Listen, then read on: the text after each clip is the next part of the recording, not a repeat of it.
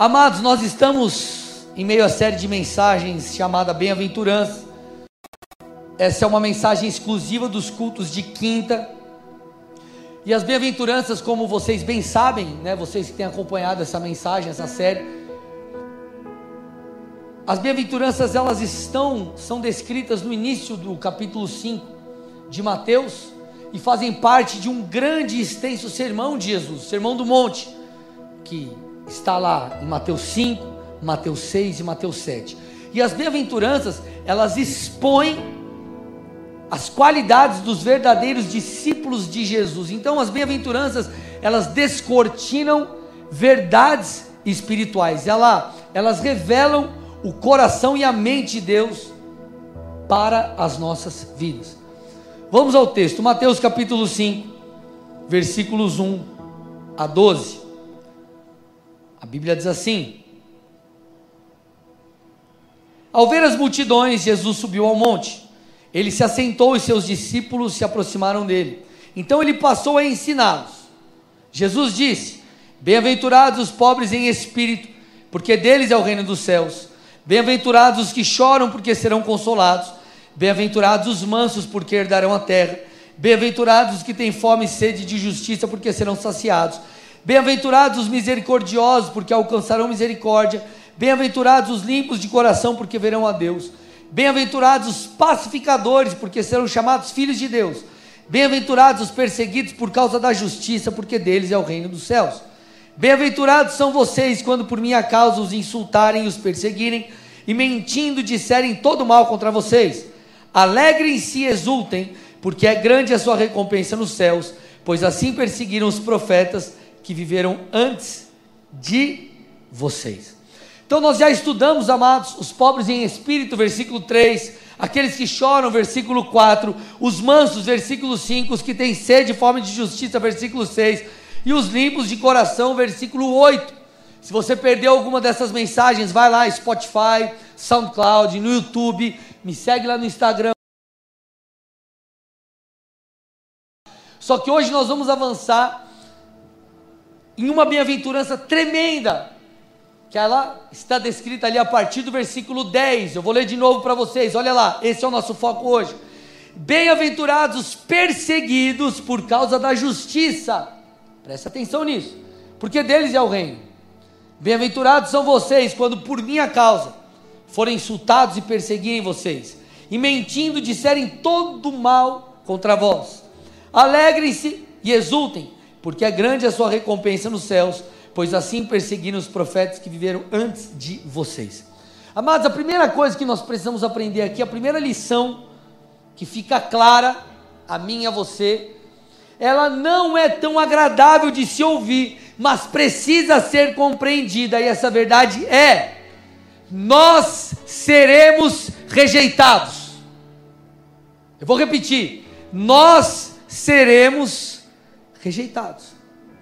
Nossa, pastor, vim para o culto aqui achando que você ia trazer uma mensagem de cura.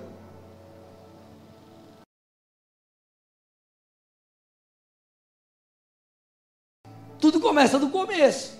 E você precisa entender isso. Nós seremos rejeitados. Nós seremos alcançados, amados, por algum tipo de rejeição em algum momento de nossas vidas. Isso começa muitas vezes lá na infância. Quem aqui foi zoado na época da escola por alguma coisa? O resto não foi? Vocês eram muito top, hein? Eu acho que vocês eram se zoavam os outros, né? Beleza, né? Vou te dar outra chance. Quem aqui foi zoado na infância por alguma coisa? Ok, amém. Então os apelidos rolavam soltos na minha época. E já vou deixar claro, eu não sou a favor de bullying, não, tá, irmão? Misericórdia. Mas na nossa época tinha um monte de coisa que hoje qualquer coisinha é bullying. Né? Qualquer coisinha é bullying. Quando eu era pequeno, irmão, tinha a cabeça desse tamanho. A caixa d'água, tinha vários apelidos. Cabeça grávida de 12 meses e meio, um monte de coisa. Então você é zoado de tudo que é coisa. Você é zoado porque time cai para a segunda divisão, ou para a terceira. Não fiquem bravos, é só uma brincadeira, tá? É, citando coisas simples e pequenas aqui, enfim, eu estou tentando te mostrar que nós seremos rejeitados em algum momento das nossas vidas. Ou vão zoar de você, vão zoar porque você é crente, ou você vai ser rejeitado no seu trabalho, a sua empresa, você vai Talvez você foi evangelizar alguém, quem sabe você falou, vou ganhar essa pessoa para Jesus, e a pessoa não quis saber. Enfim, você vai, você chega lá e fala, eu vou orar com a irmã. Eu acho que a irmã está afim de mim também. E vai falar com a irmã, a irmã, irmão, estou de boa. Que eu estou tentando te dizer? As rejeições, os nãos, eles fazem parte da nossa vida. Eu dei o exemplo da infância e talvez na sua infância o teu grande problema emocional era porque alguém brincou com você na escola. Hoje os seus desafios emocionais são outros, mas eles existem. Eles mudam, mas continuam batendo a nossa porta. Olha o que Jesus disse, versículo 11 de Mateus 5. Bem-aventurado são vocês quando. Opa, ele não está falando bem-aventurados serão vocês se forem perseguidos. Ele diz: quando vocês forem perseguidos. Então, enfrentaremos perseguição, nós enfrentaremos rejeição, em algum momento nós teremos de lidar com isso. Agora, porque a rejeição vai te alcançar em algum momento, que ela precisa ser a matriz da sua vida, que ela precisa guiar a sua vida. Você não deve se mover ou parar por aquilo que falam ou pensam de você. Você tem que se mover por aquilo que Deus fala de você. Eu vou repetir: você perdeu a oportunidade, dá glória a Deus. Você não deve se mover ou parar por aquilo que os outros falam de você. Você deve se mover. É isso que precisa mover a sua vida. Agora, obviamente, amados, nós sofreremos, receberemos críticas que são construtivas. Nós estamos sujeitos a erro, somos passíveis de ser repreendidos. 3 a Bíblia diz que nós devemos procurar o irmão que está no erro e instruí-lo, corrigi-lo,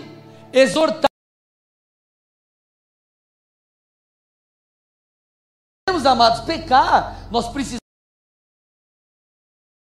em alguma área de nossas vidas. E nesses casos a crítica, ela sempre será construtiva. Contudo, amados, existem críticas que não passam de opinião descabida de outras pessoas. Nesses casos, sabe o que você faz a opinião dos outros? Joga fora, porque a opinião do outro, nesse caso, é só a opinião do outro, nada mais. E às vezes você está se movendo ou parando por aquilo que falaram de você. Ei, irmão, você tem que avaliar o que falaram de você é real, é verdadeiro, é genuíno, merece a sua atenção. Se sim, ok, você absorve e você então muda. Agora, se em cabimento, se isso não está de acordo com as escrituras, se isso não diz respeito a você, se não é uma verdade, jogue no lixo.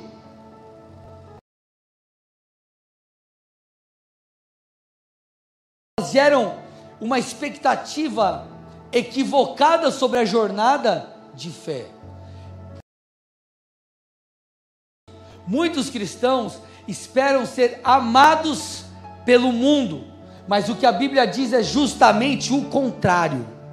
Eu vou repetir.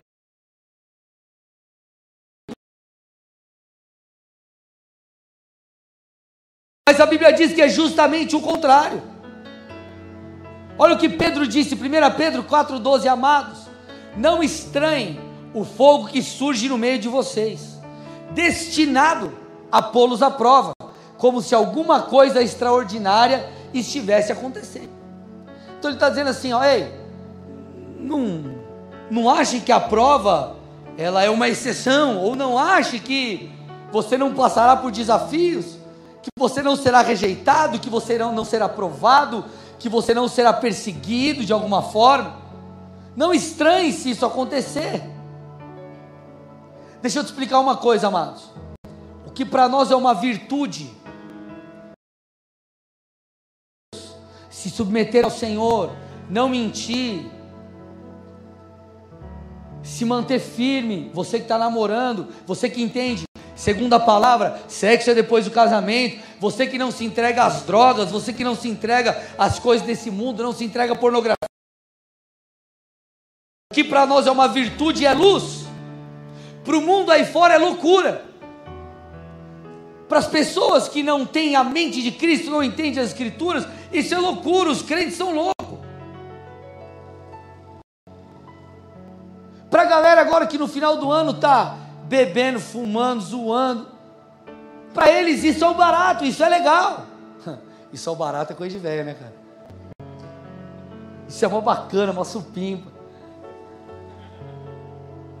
Para eles isso é o máximo. Também é de velho, né? Enfim, é top, tá bom. Para nós, fere as escrituras. Então, como que você, crente, quer ser amado por pessoas que têm um padrão de vida totalmente diferente do seu e acha que você é louco? Então, calma, eu vou chegar na parte boa, mas eu preciso te explicar a realidade. 1 Coríntios 1,18, a Bíblia diz: Certamente a palavra da cruz é loucura para os que se perdem, mas para nós que somos salvos, ela é o poder de Deus. Então, olha o que ele está dizendo: perspectivas diferentes. Se é crente,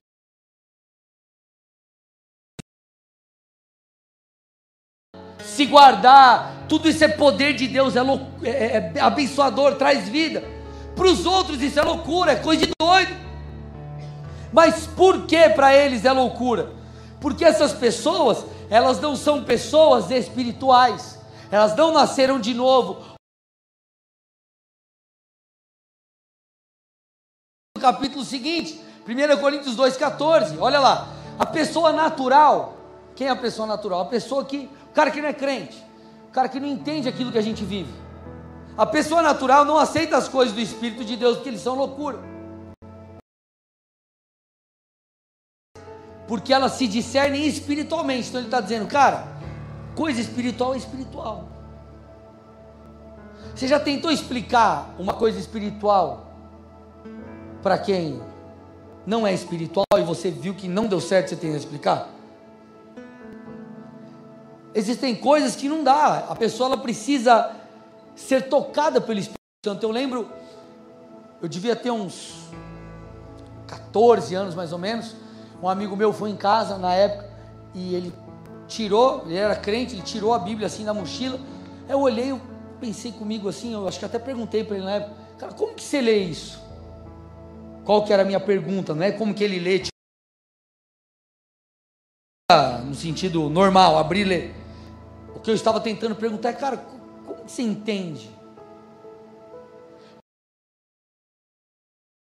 Espirituais elas são discernidas espiritualmente, por isso que nós precisamos do Espírito Santo.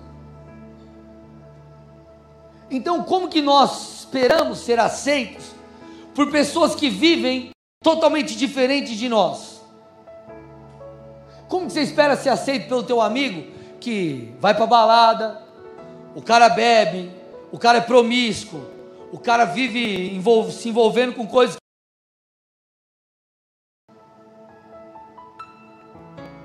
Posso te falar uma verdade aqui, amados? Viver na prática da justiça tem um preço.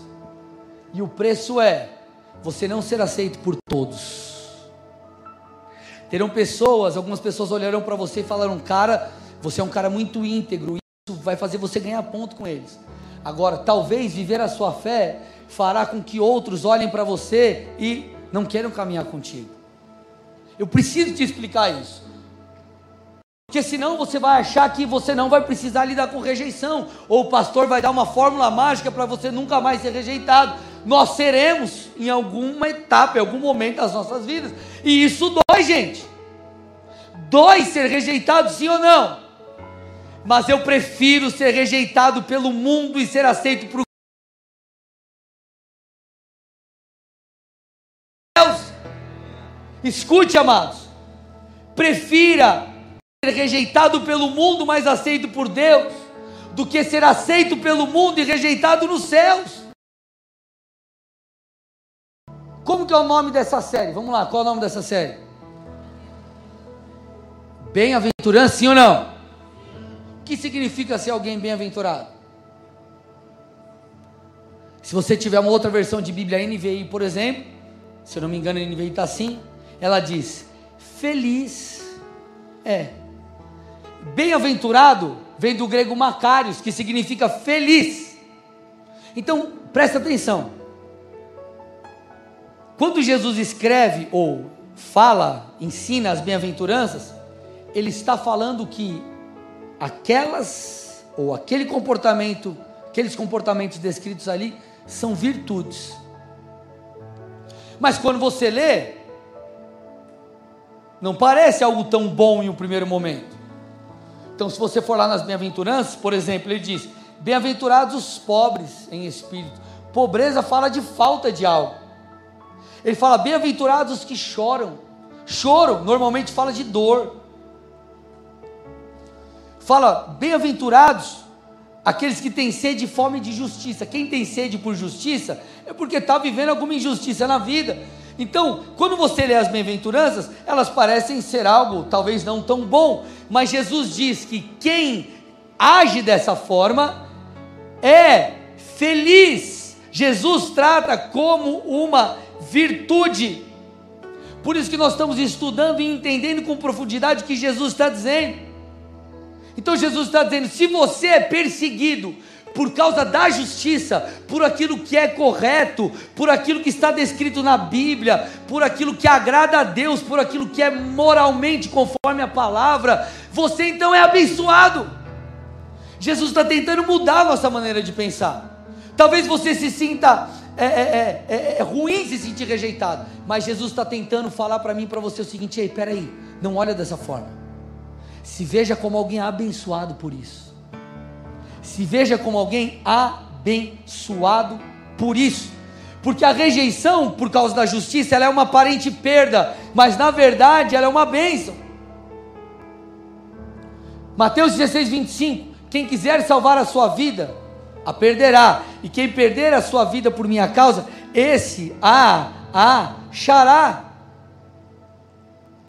Olha o que Jesus disse, volta lá para o versículo 10 de Mateus 5, as bem-aventuranças. Olha lá, bem-aventurados, Mateus 5, 10 a 12.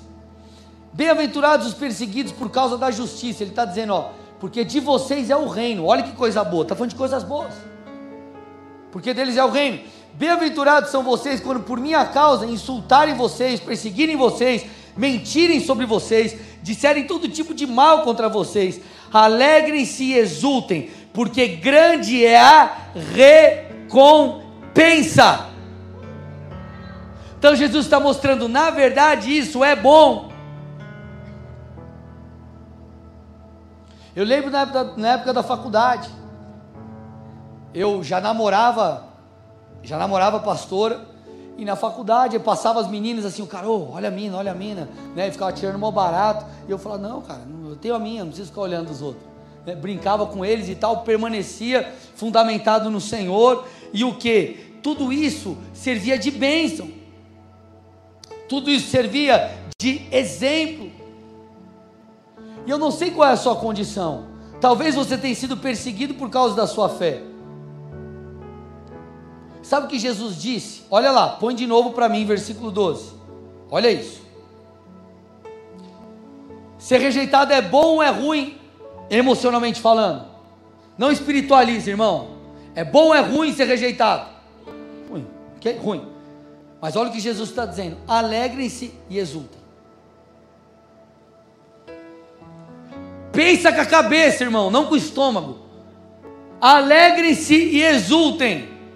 Cara, não sei quanto a você, mas isso para mim dá bug na cabeça.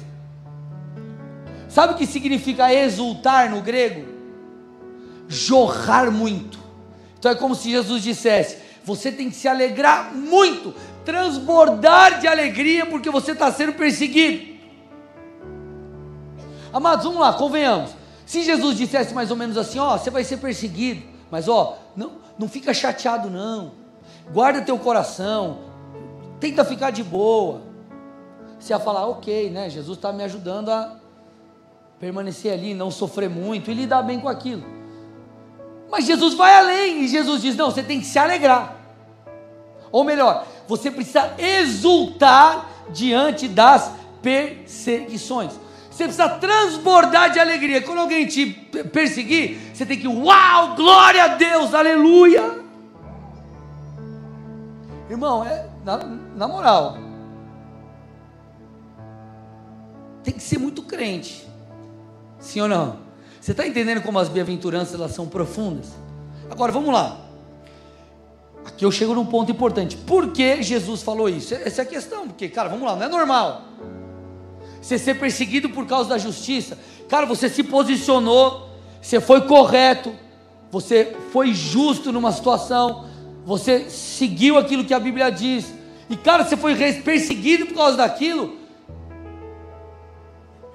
Cara, na verdade, a tua a vontade era você, cara, você ficar com raiva.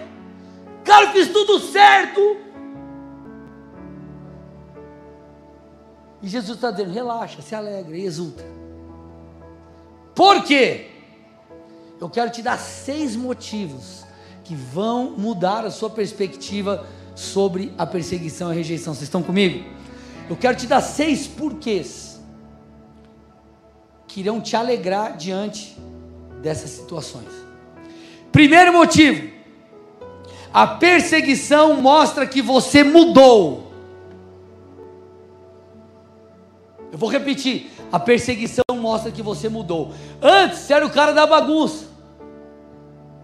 Você era o cara que ia pro rolê e pagava bebida para todo mundo. Você era o cara que, enfim, você era a mina a amiga que gostava do rolê. E você era bem quisto, bem quista por todos, por todas. Agora você mudou. Se submete à palavra. Virou crente. Não esquisito, tá, irmão? Você não precisa ser esquisito. Olha para o irmão do seu lado e fala: ó, para de ser esquisito, tá? Precisa ser esquisito, estranho. Você tem que ser crente, tá? Ok? Você mudou. E por causa disso você passou a ser rejeitado, rejeitado. A pergunta é: por que você está sendo rejeitado? Porque você entregou a sua vida a Jesus. Então, se é isso, não fique triste, porque a rejeição é uma prova a prova de que você mudou, a prova de que você não é mais o mesmo, não é mais a mesma, a prova de que você nasceu de novo e agora você não vive debaixo das obras da carne, mas do fruto do Espírito, aleluia! Por isso, se alegre, se alegre. É a prova, irmão, de que você mudou. É a prova de que Deus fez algo na sua vida, então se alegre. Segundo motivo, a perseguição por causa da justiça prova que você teme a Deus. Escute, uma das maiores virtudes de um cristão é temer a Deus. Eu não lembro se eu estava assistindo uma pregação ou lendo um livro, mas o John Bevere, um famoso pregador, pregou para um famoso pregador americano lá que estava preso.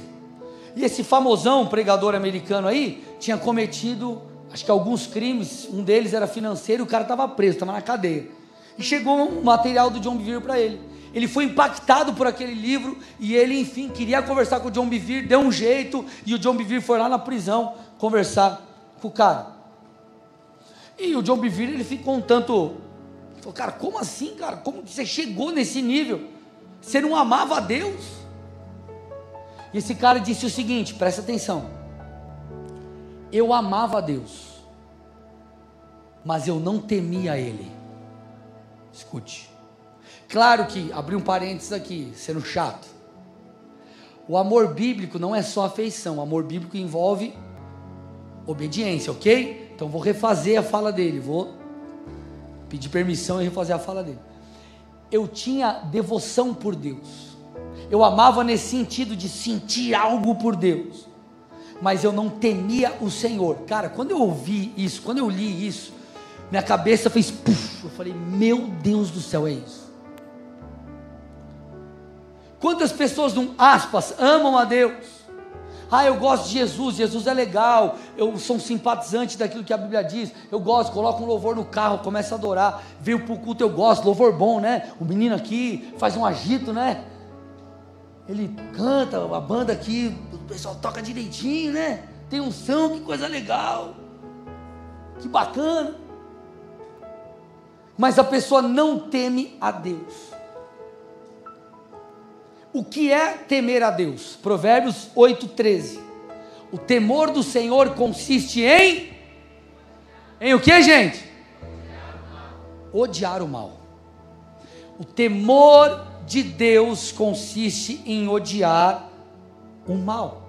Então, quando você se posiciona contra o pecado no aspecto de, cara, eu não vou seguir isso, eu não vou seguir essas práticas, eu não vou fazer essa mutreta aqui na empresa, eu não vou fazer esse negocinho aqui, eu não vou dar esse jeitinho, mas eu serei alguém ético, você talvez é perseguido.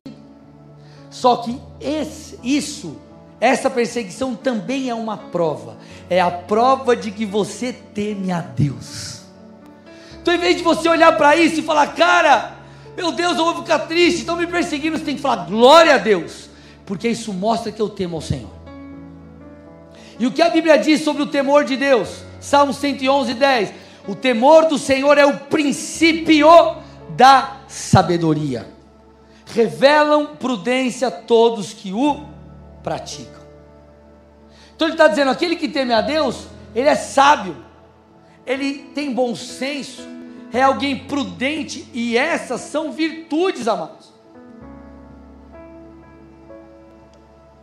Agora, qual é a consequência do temor a Deus? Apesar da rejeição, a despeito da rejeição, Deuteronômio 5:29, quem dera eles sempre tivessem tal coração e sempre me temessem e guardassem todos os meus mandamentos. Assim tudo iria bem para eles e para os filhos dele para sempre. Então ele está dizendo: quem teme a Deus é abençoado. É abençoado. Então, amados, a perseguição por causa da justiça, agora não é perseguição porque você fez algo errado. Meu Deus, eu fiz tudo errado aqui na empresa e meu chefe está me perseguindo. Irmão, está te perseguindo. Você está errado? Nossa, minha mulher está me perseguindo, mas o que, que você fez? Não, estou falando com umas três ex-namoradas no WhatsApp. Isso não é perseguição, isso é falta de vergonha na cara. Vocês estão aqui ou não? Perseguição por causa da justiça, Jesus está dizendo. Ok? Então, essa é a prova de que você teme a Deus. Terceira coisa aqui para você se alegrar diante das perseguições e rejeições: quem teme a Deus e anda na prática da justiça, verá o Senhor. Quem teme a Deus e anda na prática da justiça, terá experiências com Deus crescerá espiritualmente. Eu falei um pouco sobre isso na mensagem anterior. Mateus 5,8: Bem-aventurados os limpos de coração, porque eles verão a Deus. Escute, deixa eu te explicar uma coisa aqui, amados. Há uma diferença entre experiências com Deus e intimidade com Deus. O cara que às vezes está vivendo uma vida, vamos imaginar o crente, o crente que está distante de Deus, ele não lê mais a Bíblia, ele não ora, ele não busca Deus, ele só vive na zoeira. Se o cara vir para um culto, por exemplo, você acredita que Deus pode falar com ele, sim ou não? Claro. Essa é uma experiência que Deus vai dar a ele. Para quê? Para que ele volte. E não como uma validação dos atos contrários, dos atos pecaminosos. É uma forma de Deus trazer de volta. Agora, Aquele que permanece em retidão, este tem intimidade com Deus, que é totalmente diferente de uma experiência. Esse tem acesso ao coração do Pai, esse recebe direção de Deus, esse é, é, é, sente o Espírito de Deus o guiando, este é aquele que recebe o consolo de Deus, este tem intimidade com o Senhor. Então a santidade nos habilita para que tenhamos acesso à presença de Deus. A pureza de coração constrói um caminho em direção a Deus. Então eu te pergunto: você prefere ceder à pressão dos seus amigos, da sociedade, da cultura, em nome da aceitação? Ou você prefere ser rejeitado por se posicionar contrário a essas coisas, mas ter acesso à presença de Deus? Essa é a resposta que você precisa dar, essa é a pergunta que você precisa responder. Será que você prefere ceder à pressão ou manter-se firmado em Deus para que você continue crescendo no Senhor? Será que você prefere ceder à pressão para ser aceito numa roda de amigos, mas continuar com a sua consciência pesada, ou dizer não para essas coisas, mas caminhar em direção aos melhores dias da sua vida, porque você é íntimo de Deus? Ponto, essa é uma verdade.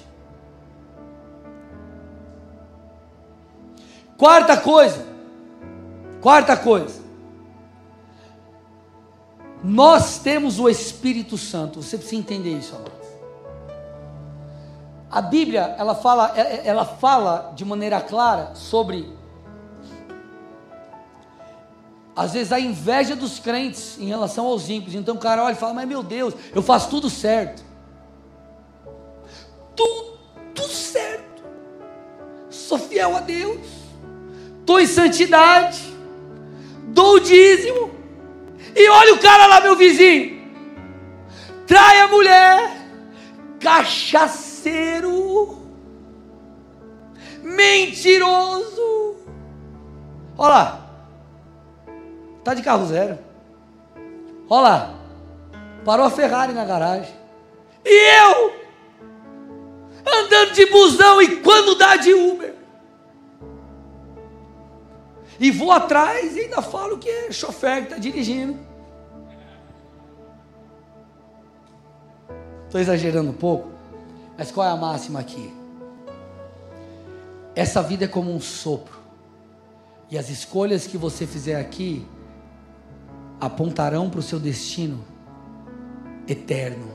Eu não estou dizendo que você tem que ser um monge nessa terra, você tem que procurar crescer, estudar, prosperar, ser o melhor possível na sua profissão, correr atrás para que você se destaque para a glória de Deus, tudo isso é lícito e válido. Mas o que eu quero que você entenda é que nós somos pessoas espirituais e nós vivemos por realidades através de uma realidade superior, que é a realidade espiritual, e às vezes nós não entendemos isso. Nós não entendemos que nós já recebemos o maior presente que é a salvação. Nós não entendemos que nós temos o Espírito Santo habitando em nós. Olha o que Pedro disse, 1 Pedro 4, 12 a 14. O 12 nós já lemos, mas eu vou repetir para vocês aqui, a gente vai seguir no texto. Ele diz assim: ó, Amados, não estranhem o fogo que surge no meio de vocês, destinado a pô-los à prova como se alguma coisa extraordinária estivesse acontecendo. Versículo 13.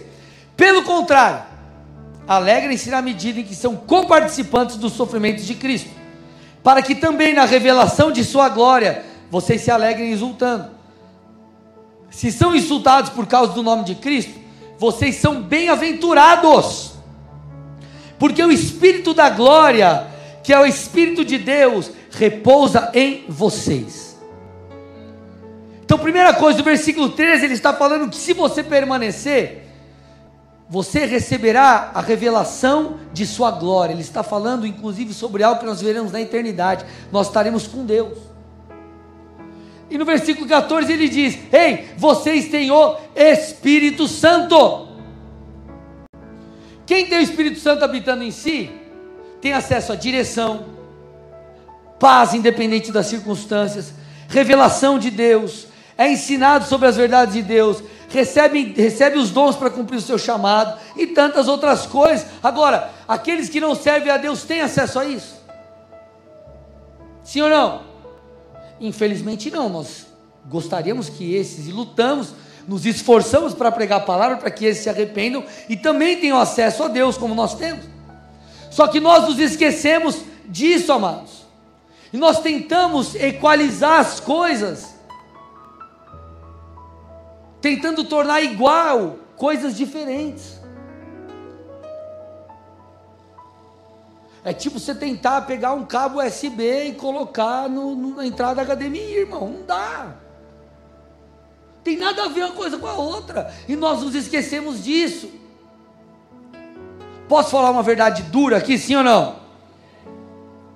Então abre comigo lá, 1 João 3, 8 a 10. Essa é a real. Real, irmão. A real, real. É a real. João está quebrando tudo aqui. Papo reto. Aquele que pratica o pecado procede do diabo. Ponto. Olha lá.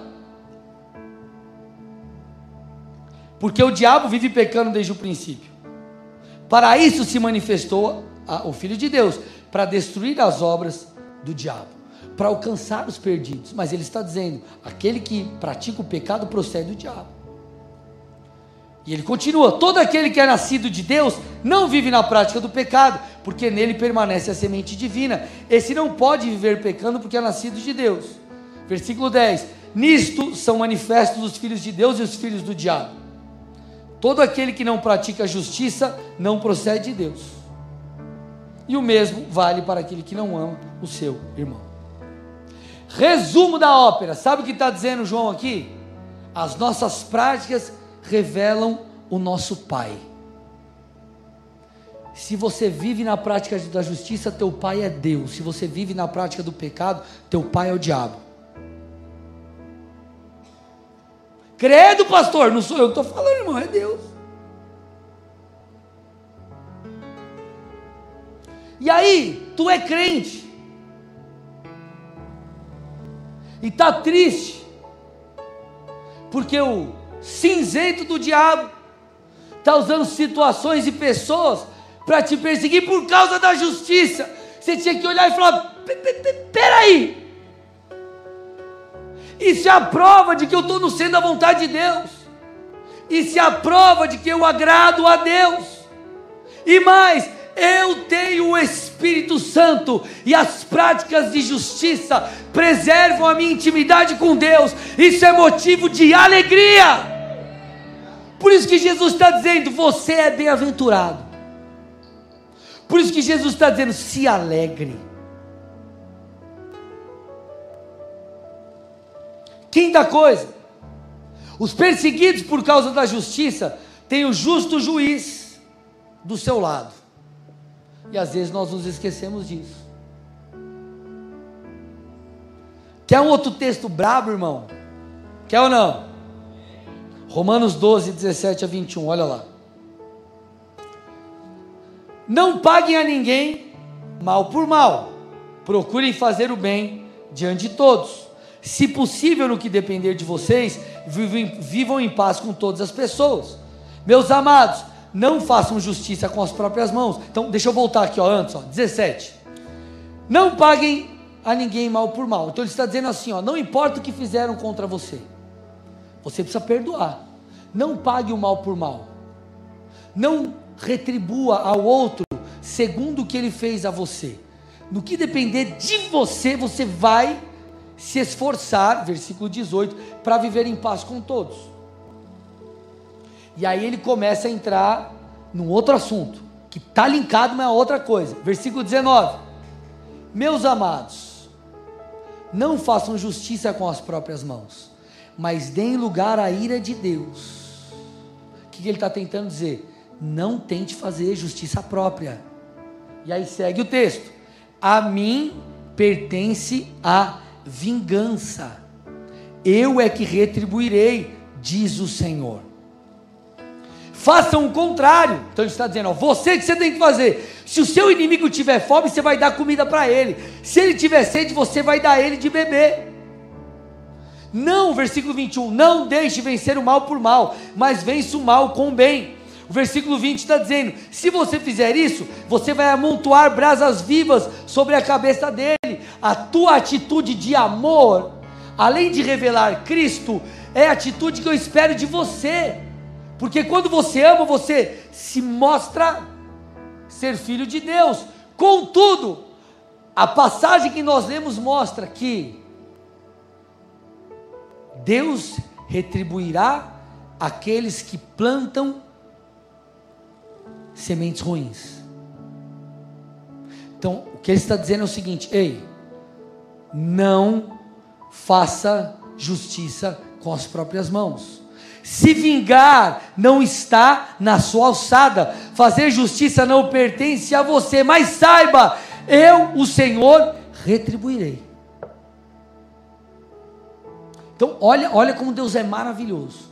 Quando você é perseguido e é rejeitado, qual que normalmente é a atitude da pessoa que sofre isso? É repulsa, é grito da sua alma, talvez ferir o outro, porque a pessoa ferida ela fere. Você já viu alguém no hospital, tá lá, a fila enorme, tem 10 caras que sofreu um acidente. Chega o décimo primeiro, que estava tudo estrupiado, você acha que ele chega e fala, não, deixa eu avaliar como estão os 10 na minha frente. Está todo mundo ruim, então ficarei aqui esperando na recepção até eu ser atendido. Não, o cara vai entrando, ele quer saber se resolveu o problema dele. Porque ele está ferido. Quem está ferido, irmão, atropela tudo. Só que Jesus está dizendo: ei, ei, ei, espera aí. Não é isso que eu espero de você. Você precisa fazer como eu fiz. Você precisa amar. Só que ele diz: ei, não se esqueça, eu sou o justo juiz e eu virei com a minha justiça. Querido, isso é libertador. Sabe por quê? Nós não somos juízes. Muitas vezes o nosso julgamento ele pode ser equivocado. Então Deus está dizendo aí, não se preocupa com isso não. Entrega a mim. Então, diante da rejeição, por vezes você tenta a tua alma gritar, você tenta resolver as coisas do teu jeito, você tenta ferir, retribuir mal com mal. Jesus está dizendo: não faz isso não. Não faça isso. Entregue em minhas mãos. Sexta coisa, estamos caminhando para o final. Os perseguidos serão recompensados, irmãos. Olha lá. Versículo 12 de Mateus 5: Alegrem-se exultem porque grande é a sua recompensa nos céus, porque assim perseguiram os profetas que vieram antes de vocês. Sabe qual é o problema de muita gente, amados? As pessoas não têm paciência. As pessoas são imediatistas e elas querem viver conforme a perspectiva terrena das coisas. Pastor, fui no culto. Orei a Deus, falei da minha necessidade e Ele não resolveu ainda todas as coisas. Mas irmão, quando que você orou? Ontem, 11h59 da noite. Mas o que, que é a tua causa? Não, eu, minha vida está bagunçada há 30 anos. Então peraí. Ele não é o gênio da lâmpada mágica. Ele é Senhor e Rei. Nós precisamos ter uma perspectiva não imediatista.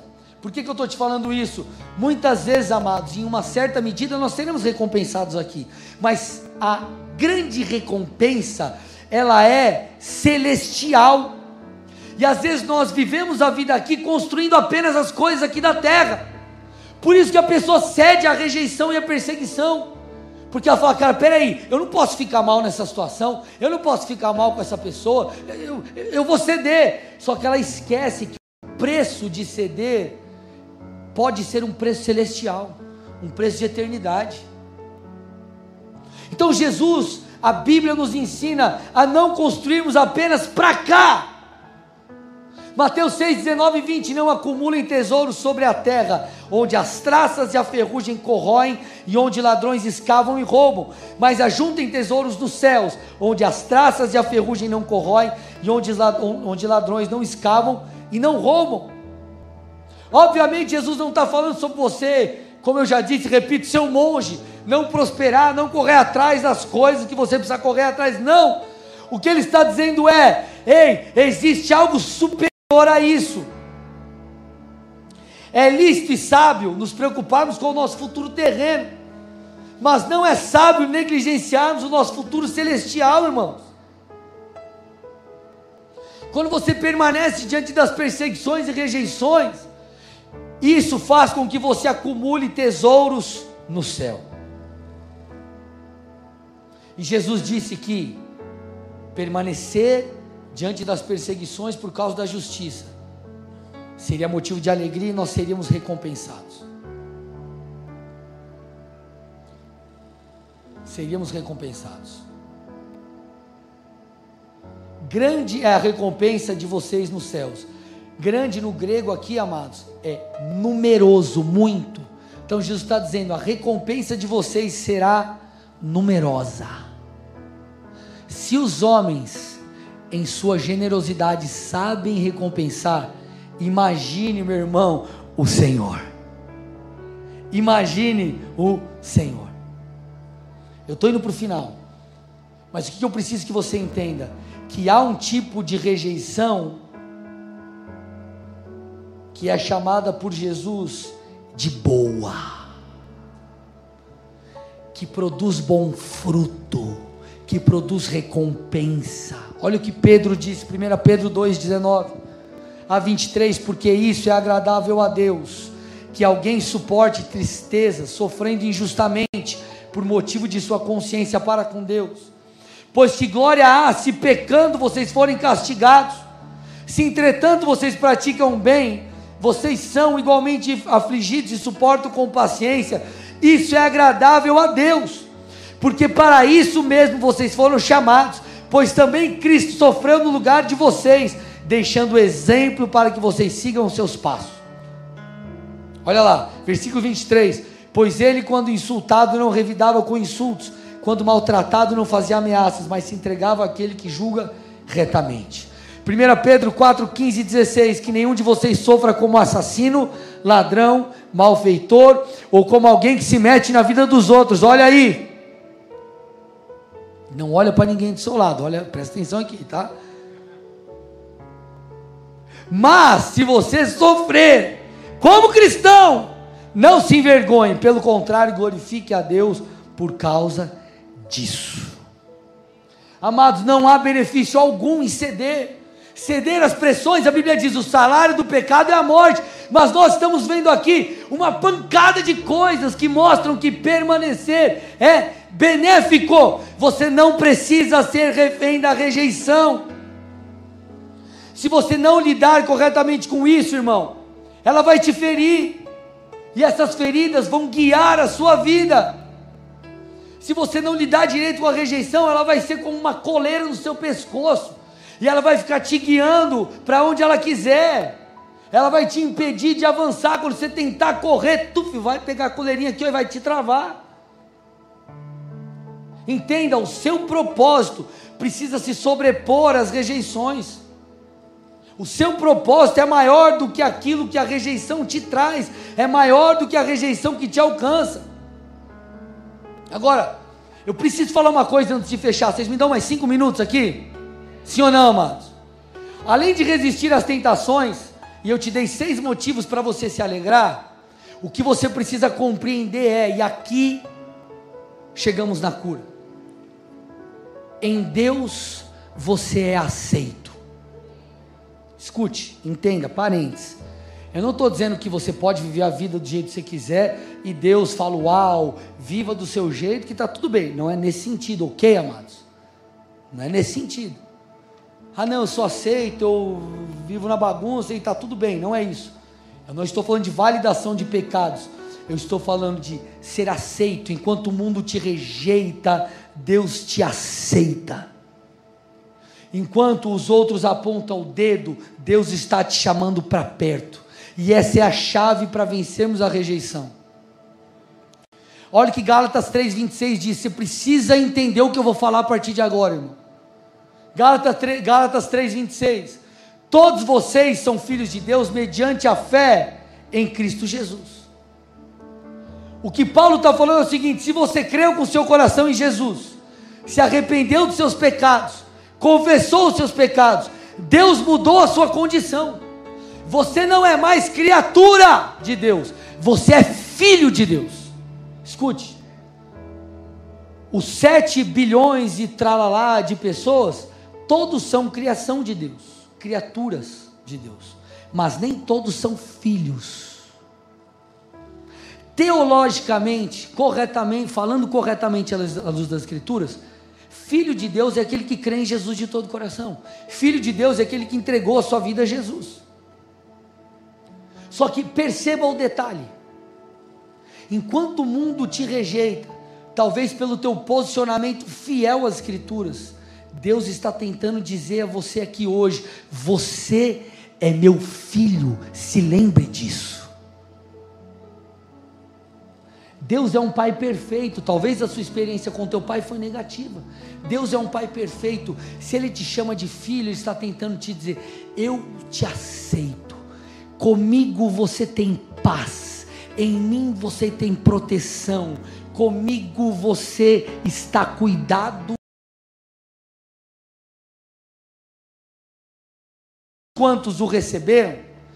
Deu a eles o poder de serem feitos filhos de Deus, a saber os que crerem em os que crerem, os que creem no seu nome. Quando nós entregamos a nossa vida a Jesus, amados, nós nascemos de novo espiritualmente. Tua vida zerou e você espiritualmente começa uma nova jornada com Deus se tornando o seu pai. Deixa eu te explicar uma coisa aqui. Quando nós entregamos a nossa vida a Jesus, nós somos por Ele adotados. Nós somos por Ele adotados. Nós recebemos espírito de adoção. Agora, qual é o elo que une? Imagine uma criança, irmão. O que faz alguém adotar uma criança? Ou eu vou melhorar a pergunta: qual é o elo da adoção, se não é o elo de sangue? O elo da adoção é o amor. A família, família biológica é incorporada a uma nova família e se torna membro dela, tendo acesso às mesmas coisas que um filho biológico por causa do amor. Por causa do amor. Esse paralelo tem a ver com a nossa relação com Deus. O mundo pode não ter te aceitado, seus amigos podem ter te rejeitado, até os seus pais podem ter dito não a você, muitos podem ter te perseguido, mas em Cristo você é amado e você é aceito. E nesse lugar você encontra provisão para sua alma. Você não precisa ceder às pressões você não precisa ceder à rejeição, porque a sua, a sua alma, o seu vazio é preenchido por Cristo. Olha o que Paulo disse, Romanos 8,15, eu estou terminando. Mas, a parte B do texto ali, ó, mas receberam o espírito de adoção. E quando nós recebemos esse espírito de adoção, Deus nos adota pela fé nós clamamos Abba Pai. Olha, olha isso. Por favor, pega isso aqui. Uma criança ela é adotada por uma família. Eu não convivo com ninguém que adotou alguém. Eu não tenho na minha família ninguém que passou por isso. Mas eu imagino, se eu estiver errado, você filtra o que eu vou dizer. Se você tem alguém nessa situação. Mas imagino eu que uma criança recém-adotada, ela não sai chamando aquele que o adotou de pai e mãe, pelo menos não numa situação de todo o coração. Ela pode chamar por, não, agora é meu pai, agora é minha mãe. Mas existe um processo até que haja essa conexão, essa ligação de alma e haja essa aceitação também por parte do filho e esse reconhecimento de dentro para fora de pai e de mãe. Ok? Vocês estão entendendo a lógica aqui? Mas põe o texto para mim de novo aí, ó. O texto fala que, porque nós fomos aceitos em Cristo, nós recebemos espírito de adoção, por meio do qual, põe aí para mim, Romanos 8,15, por meio do qual nós clamamos, Abba Pai, sabe o que é Abba Pai? É, Paizinho. Ah, meu paizinho. Ah, eu fui aceito no Senhor. Então o Senhor é meu Pai eu sou preenchido em Ti, eu sou satisfeito em Ti. Lá fora eu fui rejeitado, eu sou rejeitado, eu sou perseguido, mas aqui, ah, Paizinho, é uma relação espiritual. Eu fui aceito por Ti, eu tenho é, prazer em estar com o Senhor. A nossa alma é satisfeita em Deus você não precisa ceder às pressões, meu irmão. Salmo 68, 5: Pai dos órfãos e das viúvas é Deus em sua santa morada. Talvez você seja um órfão de pai vivo, irmão. Ou talvez você seja rejeitado por todos, mas há morada para você na presença de Deus. Sabe qual é o problema? Muitas vezes nós não entramos na presença de Deus e falamos: Senhor, preenche o vazio da minha alma. Me dá uma experiência com o Deus Pai. Me ajude a lidar com essas rejeições e perseguições. Eu quero me sentir pleno e preenchido no Senhor. Porque em Deus há uma água viva, há um preencher do seu interior, que não fará você ter sede por outras coisas, porque Ele é o caminho, Ele é a verdade, Ele é a vida. Então não basta, amado, escute, não basta você entender que Deus é teu Pai, mas o Espírito que nós recebemos de adoção nos leva a clamar: Abba, Pai, ah, Paizinho. De maneira prática, o que isso mostra a mim e a você?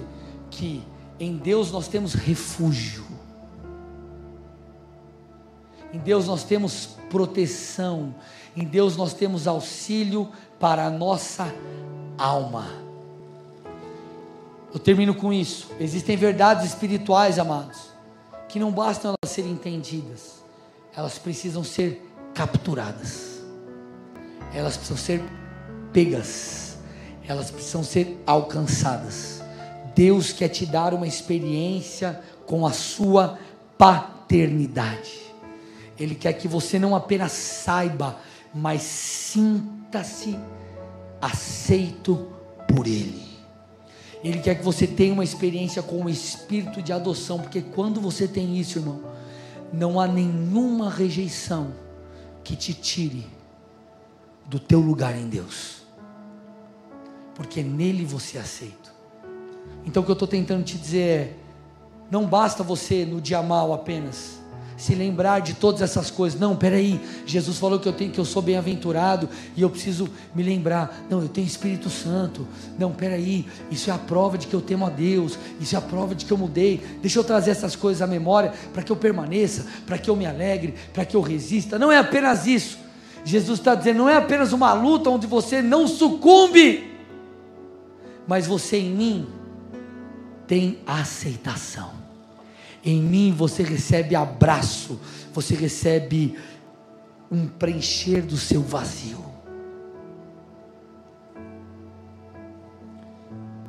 Talvez existam crentes que sucumbem ao pecado e se desviam, sabe por quê? Porque eles não tiveram ainda o encontro com o Pai. Eles não tiveram ainda esse encontro onde eles clamaram de dentro para fora: Ah, Paizinho. Nós faremos isso essa noite. Feche seus olhos, curve sua cabeça em nome de Jesus.